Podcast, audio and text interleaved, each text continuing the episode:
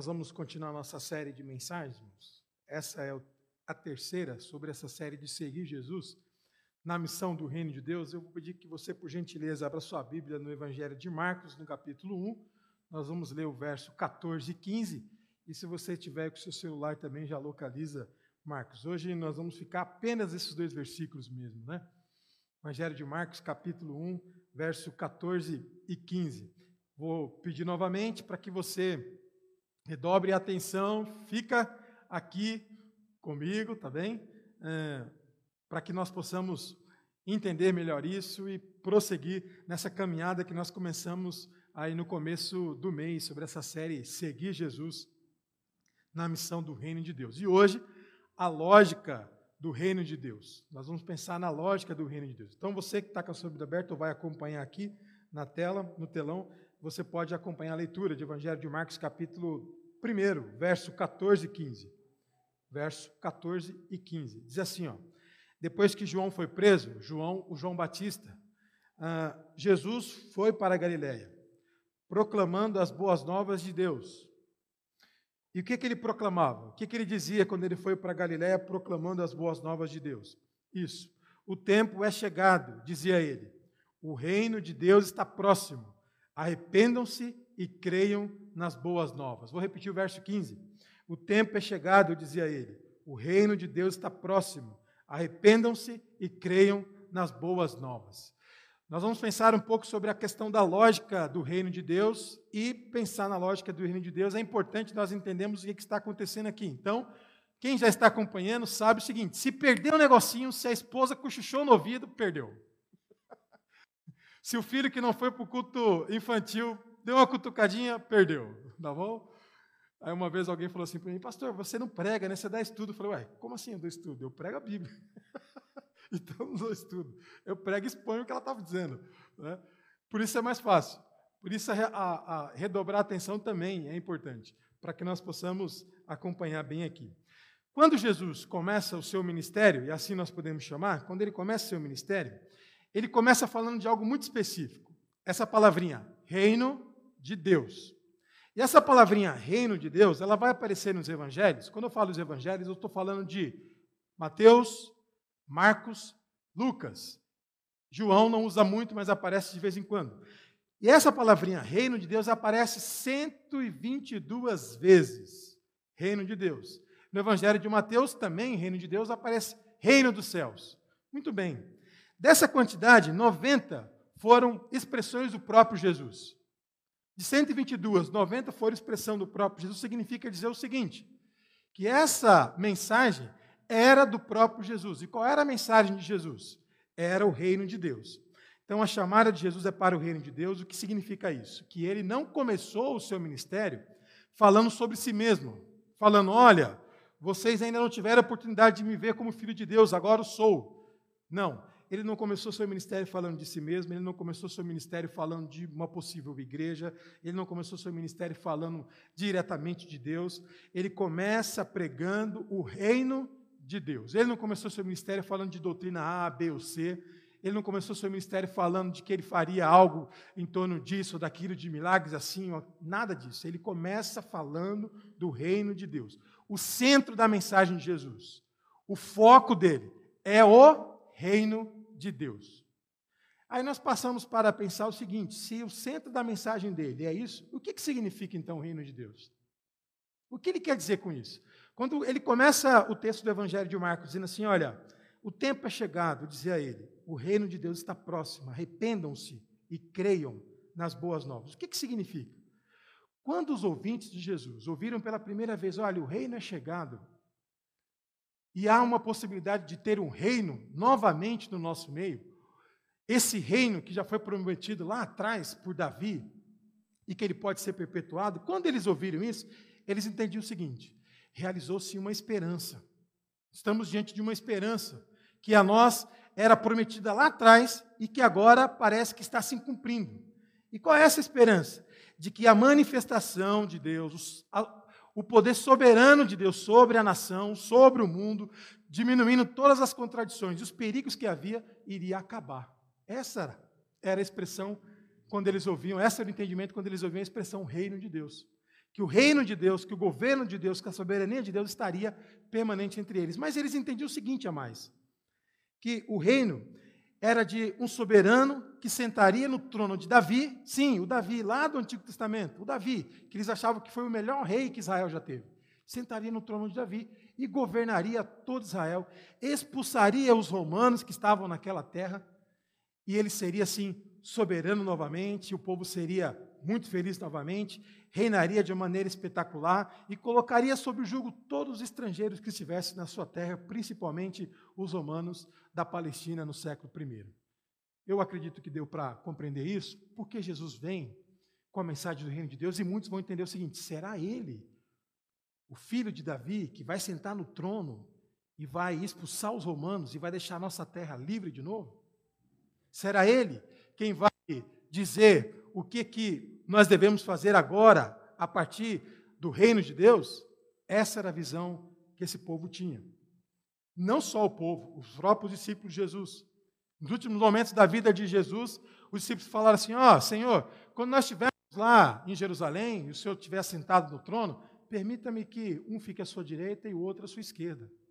Em outras palavras, o Tiago e o João, que eram irmãozinhos, ele vai dizendo o seguinte: quando você estiver lá governando Israel, estiver glorioso, sentado no trono, que fique entre família, sabe?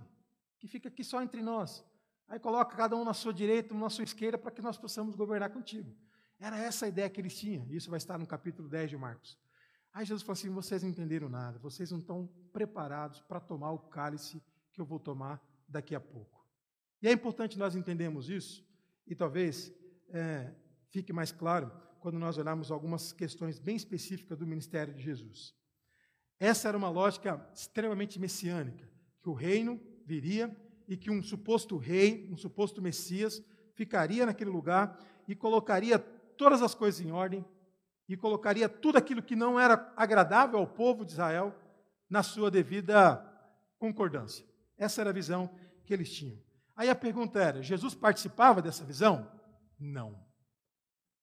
Jesus não queria sentar no trono e falar assim: agora eu sou rei de vocês. Não. Jesus não queria expulsar os romanos da terra e falar assim: agora a ira de Deus vai cair sobre todos vocês. Também não. E como é que é a lógica, então, de Jesus sobre o reino de Deus? O que, que ele queria? O que, que ele pretendia? O que, que ele estava dizendo quando fala, fala algo como isso? O tempo é chegado, o reino de Deus está próximo, arrependa-se. O que, que ele quer? Jesus ele tem uma outra lógica que vai confundir não só os seus discípulos, que caminhava com ele, que ouvia o que ele tinha para dizer, que comia onde ele comia, que dormia onde ele dormia, nem mesmo eles vão entender muito bem, só vai entender isso muito tempo depois. Agora imagina o restante das pessoas que estão ouvindo Jesus. O que, que ele quer?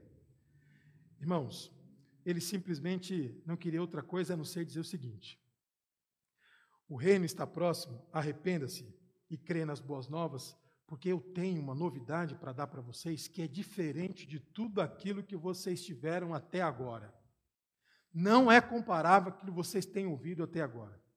A começar pelo quê? A começar pela compreensão que Jesus tinha do próprio Deus. Em nada, em nada, o Deus de Jesus era comparável a um imperador,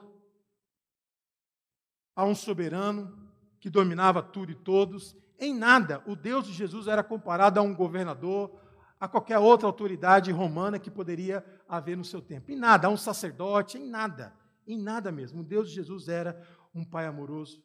O Deus de Jesus era aquele que ficava olhando o filho que saiu, que tinha tudo em casa e decidiu gastar tudo que tinha, com tudo que ele achava que ele devia fazer.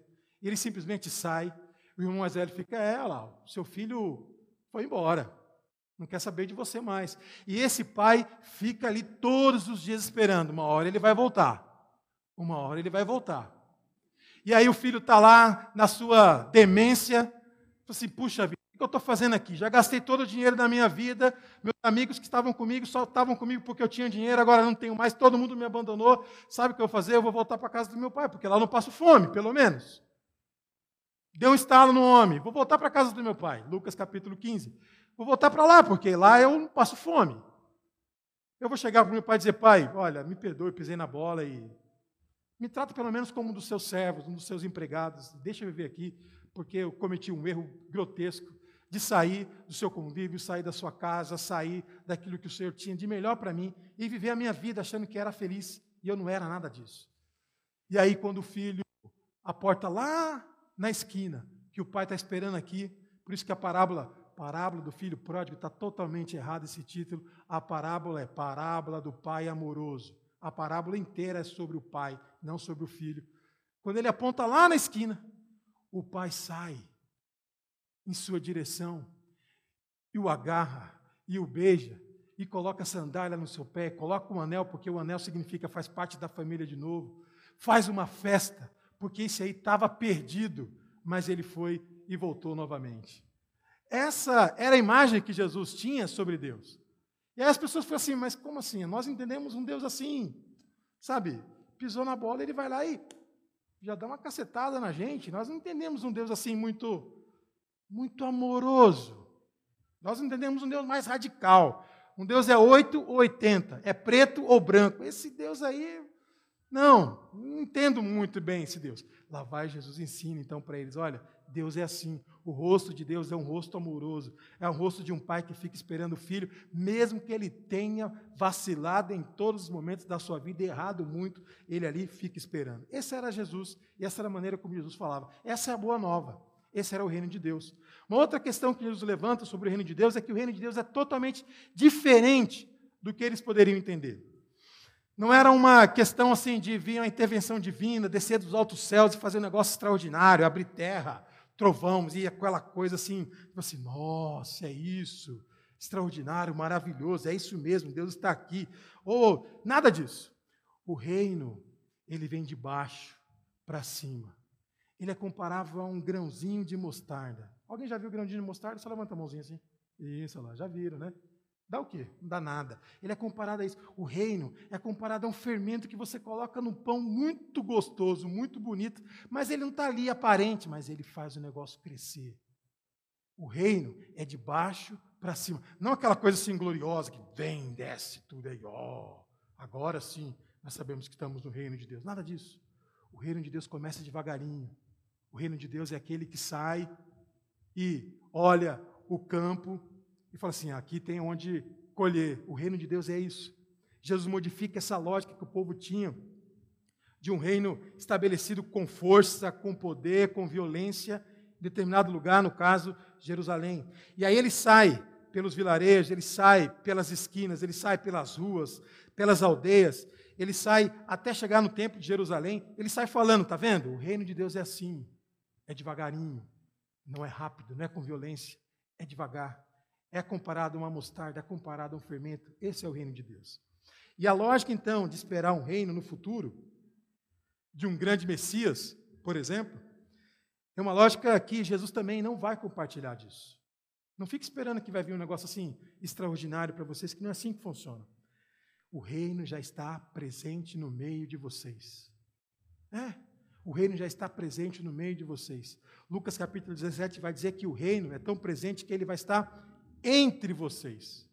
Entre vocês. Já é uma realidade que vocês podem vivenciar aqui e que vai ser consumada depois, mas ele já está entre vocês. E qual é a lógica desse reino? A lógica desse reino é amor.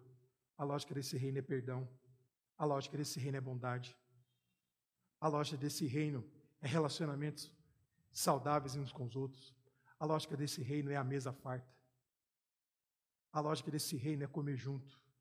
A lógica, desse reino é a comunhão uns com os outros, mesmo com as diferenças, porque os discípulos tinham muita diferença, irmão. Muitas. Cada um achava uma coisa, cada um entendia de um jeito.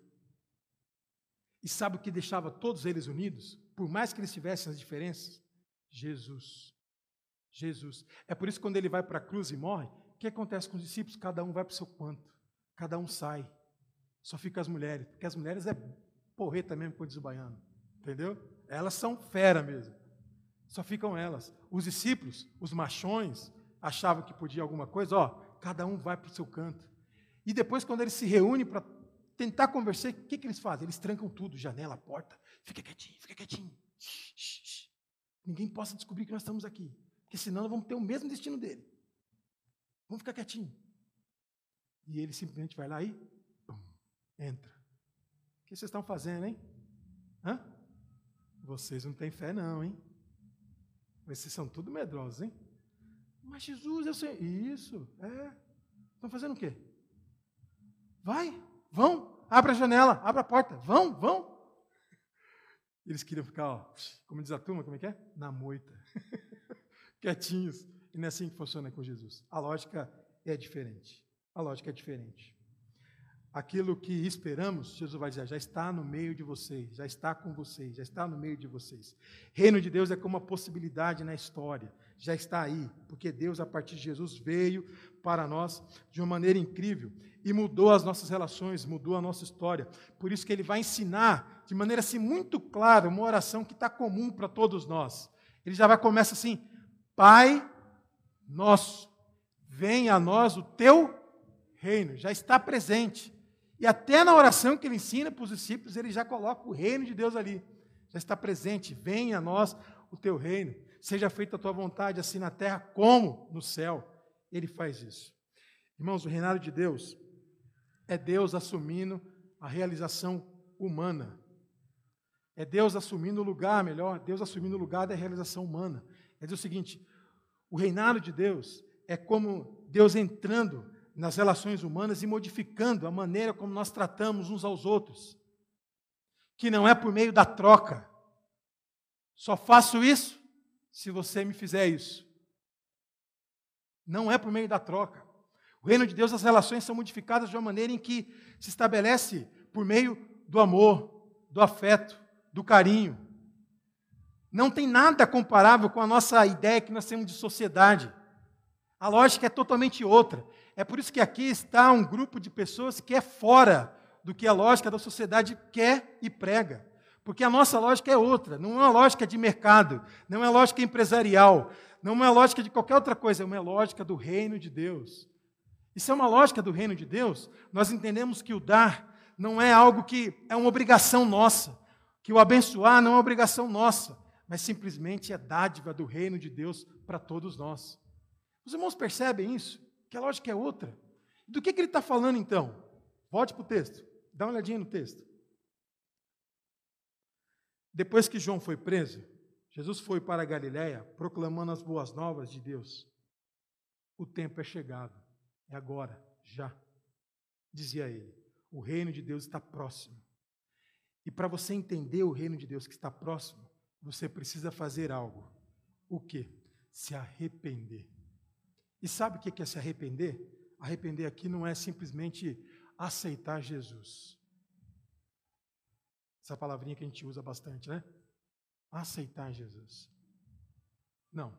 Se arrepender aqui tem coisas muito mais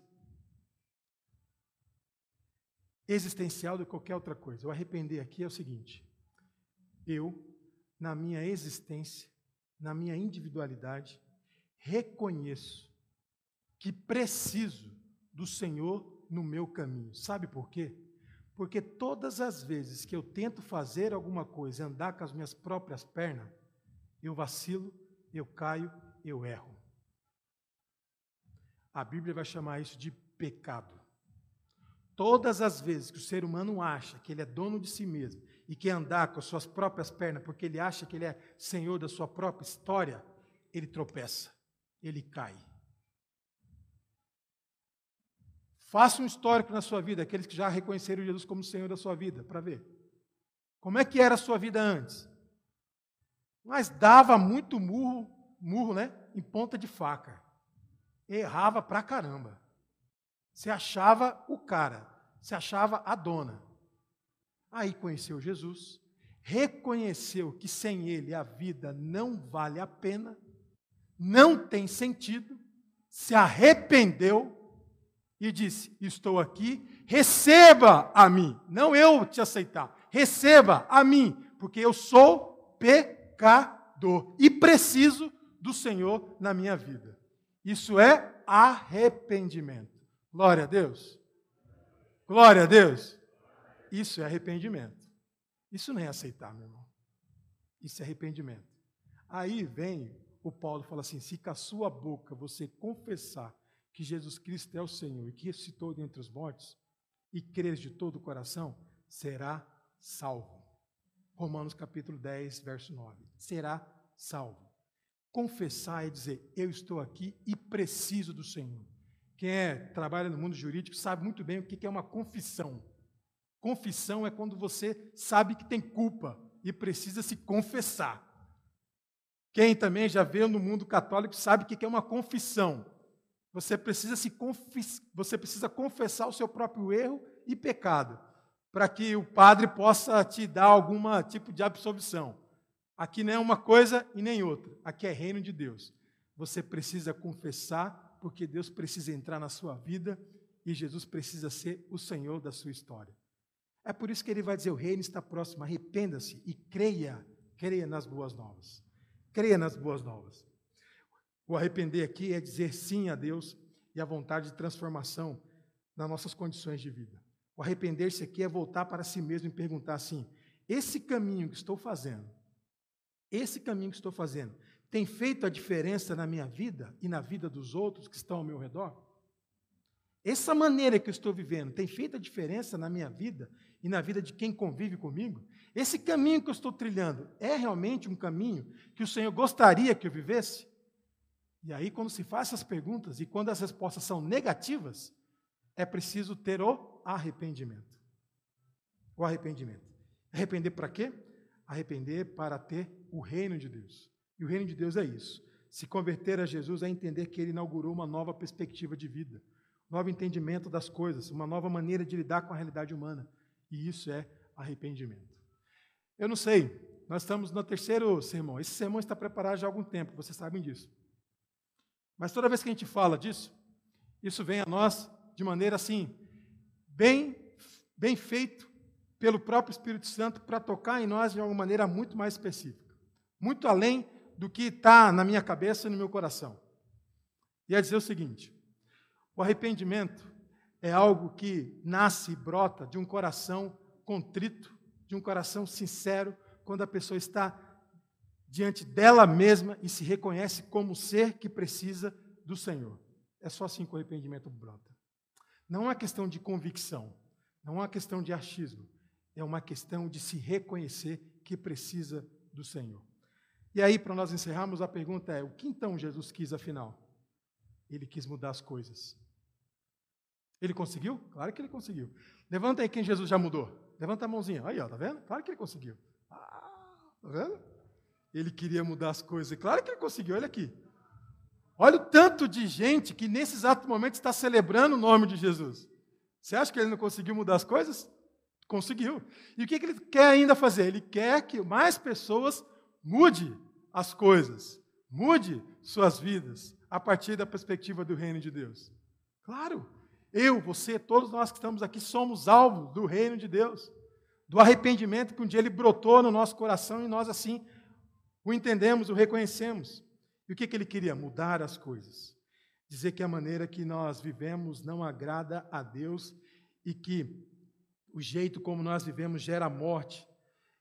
E essa morte é terrível para nós mesmos. Com a mensagem do reino de Deus, irmãos, Jesus ele alterou uma lógica bem perversa que entende que as coisas são do jeito que são e nós temos que apenas aceitar. E não é assim com Jesus. Aí tem uma, uma pessoa extremamente espiritual da Idade Média, chamada Teresa de Lixus, francesa. Ela tem uma frase assim bem impactante que eu gosto bastante de usar quando estou falando sobre o reino de Deus. Ela vai dizer assim: Jesus revolucionou a lógica do agir humano. Jesus revolucionou a lógica do agir humano.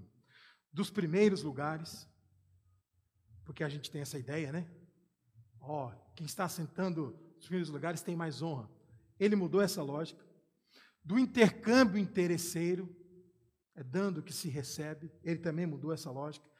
Ela vai dizer: a lógica do reino de Deus, a lógica de Jesus é uma lógica paradoxal, porque ela re revoluciona os valores em que nós acreditamos. Por isso que a comunidade é a comunidade do reino de Deus. É por isso que tem uma frase que vai dizer que o reino de Deus, ele se dá entre amigos, entre pessoas que celebram o Senhor e entendem o Senhor assim. Que Deus possa nos abençoar, bem?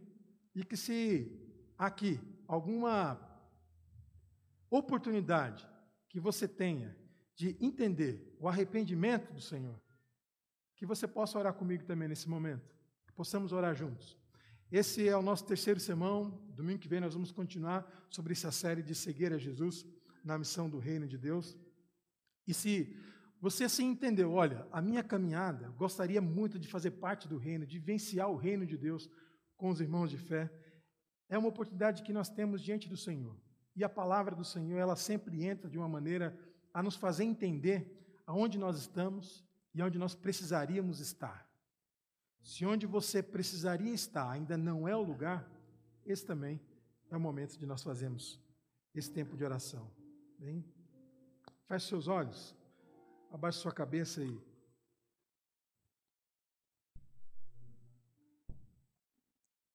E ore comigo também nesse instante. Senhor, nós entendemos que o reino é aquilo que o Senhor melhor fez e melhor proclamou no seu ministério, de anunciar as boas novas, as boas notícias em todos os lugares, para todas as pessoas que queriam ouvir, que queriam entender isso. E se lá já foi um tempo de arrependimento, aqui mais do que nunca nós precisamos disso também. Nós precisamos de pessoas que se arrependam da caminhada que está trilhando, do jeito que está tratando os outros, da maneira que entende a vida, da forma como vive, dos vícios que alimenta,